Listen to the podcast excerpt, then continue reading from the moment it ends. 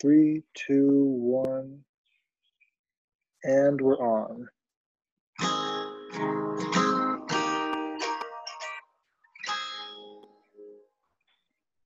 Hello, everyone. Welcome to Bedtime English.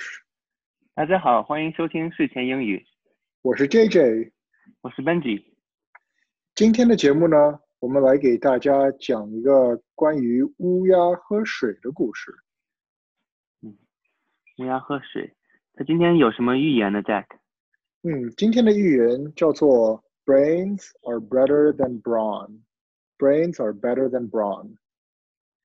智慧往往胜过力气，智慧往往胜过力气。嗯嗯，Jack，你同意这句话吗？嗯，我觉得这句话讲的蛮有道理吧。嗯，你觉得呢？确实，确实，有时候志气确实胜过蛮力，是吧？嗯，对 Yeah. 非常正确。好的，那么我们开始今天的故事吧。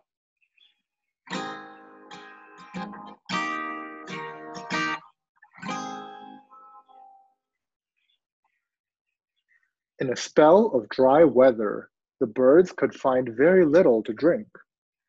某天天气非常干旱，鸟儿们都找不到水喝。 A thirsty crow found a pitcher with a little water in it.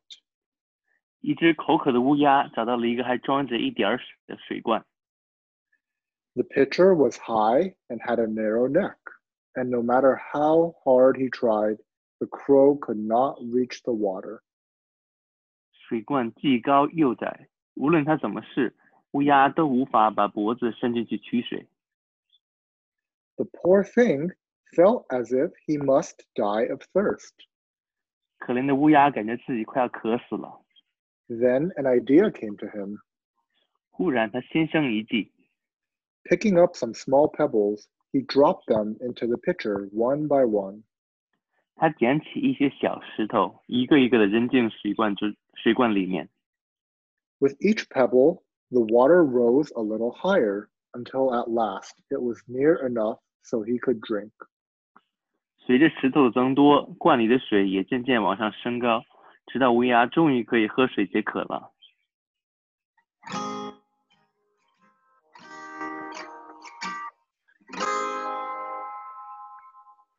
嗯，好的。那么我们来看看今天的重点语句吧。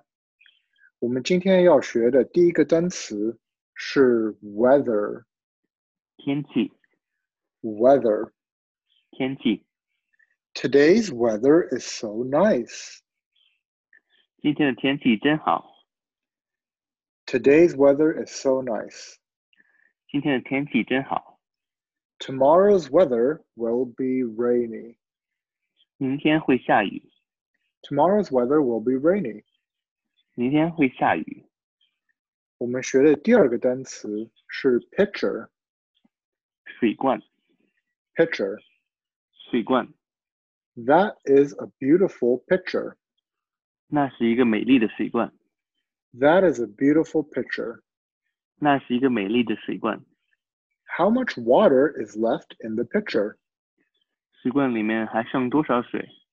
How much water is left in the pitcher? 水罐里面还剩多少水？我们学的第三个单词是 narrow。狭窄， Narrow. 狭窄， This hallway is narrow. 这个走廊很狭窄， This hallway is narrow. 这个走廊很狭窄。 The large man could not fit in the narrow doorway. 大个子的人无法挤进狭窄的门口， The large man could not fit in the narrow doorway. 大个子的人无法挤进狭窄的门口。我们学的第四个单词是 thirsty。口渴， Thirsty. 口渴， Are you thirsty? 你口渴吗？ Are you thirsty? 你口渴吗？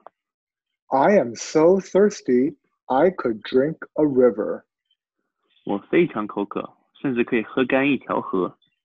I am so thirsty, I could drink a river. 我非常口渴，甚至可以喝干一条河。好的，那么我们今天学的最后一个单词是 pebble。石子， Pebble. 石子， There are many pebbles by the beach. 沙滩旁边有很多石子， There are many pebbles by the beach. 沙滩旁边有很多石子。 He filled the fish tank with pebbles. 他把鱼缸装满了石子， He filled the fish tank with pebbles. 他把鱼缸装满了石子。